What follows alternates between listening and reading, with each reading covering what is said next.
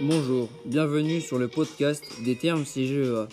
Aujourd'hui, nous allons vous parler de l'impact de la sécheresse dans le monde agricole. Nous sommes Thomas et Théo. En tant que futurs agriculteurs, c'est un sujet qui nous concerne.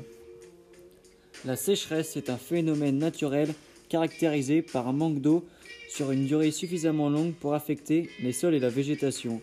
Une sécheresse est difficilement prévisible et peut avoir de lourdes conséquences sur les exploitations agricoles.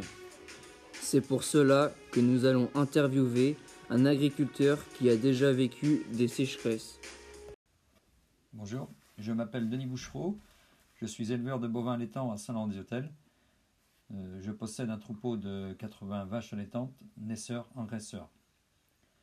Donc la sécheresse impacte énormément l'agriculture, notamment avec une baisse importante des rendements fourragers. L'herbe au pâturage est réduite, ce qui oblige à alimenter les animaux tôt en période estivale, ce qui puise sur les stocks hivernaux. Quels dégâts observez-vous sur vos cultures? Alors sur les cultures, euh, on subit une baisse importante des rendements. Euh, on observe euh, des mauvaises repousses au niveau de l'herbe après le pâturage ou la fauche. en ce qui concerne le maïs, souvent on constate une mauvaise fécondation des épis, qui engendre un mauvais remplissage de, de grains. Quoi. Et souvent on a un dessèchement de la plante, ce qui oblige à récolter beaucoup plus tôt. Et souvent le fourrage est de mauvaise qualité. Quoi. Quelle méthode est-il possible d'utiliser pour faire face à cette problématique? Bon, bah, tout d'abord, il y a l'irrigation. Mais euh, bon, qui dit irrigation dit euh, de l'eau en stock. Donc euh, l'idéal, ce serait d'arriver à stocker l'eau hivernale pour pouvoir la redistribuer en période d'été. quoi. autrement, il faudrait essayer de miser sur des espèces fourragères qui sont résistantes à la sécheresse. Quoi.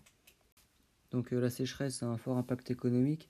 Donc pour pallier à ce problème, existe-t-il des aides?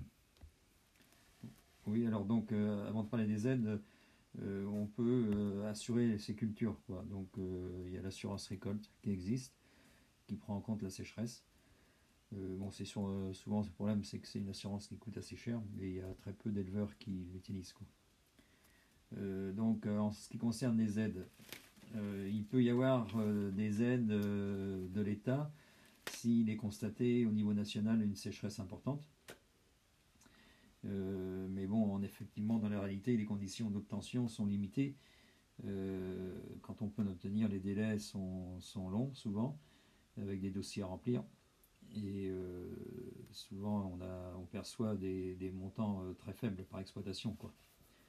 bon, souvent, le problème, c'est que les éleveurs sont obligés de puiser dans leur trésorerie pour pouvoir faire des achats de fourrage.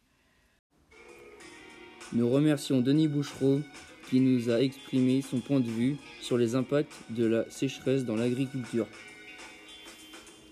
Comme vous avez pu le remarquer, les agriculteurs doivent s'adapter au climat et au paysage.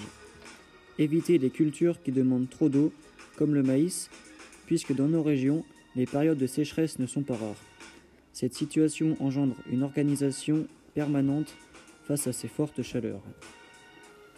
Les pays de la Loire est l'une des régions les plus touchées par la sécheresse.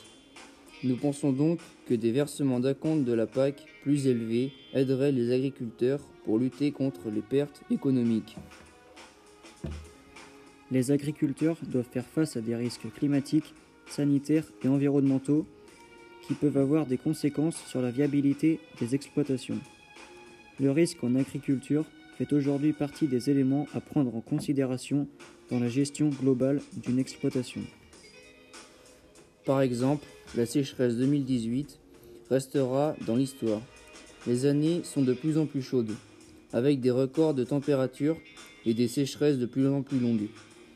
Certains concrétisent même ce phénomène comme un dérèglement climatique. Nous espérons que ce podcast vous aura plu et que le contenu de celui-ci vous aura informé de la situation actuelle. A bientôt, Théo et Thomas.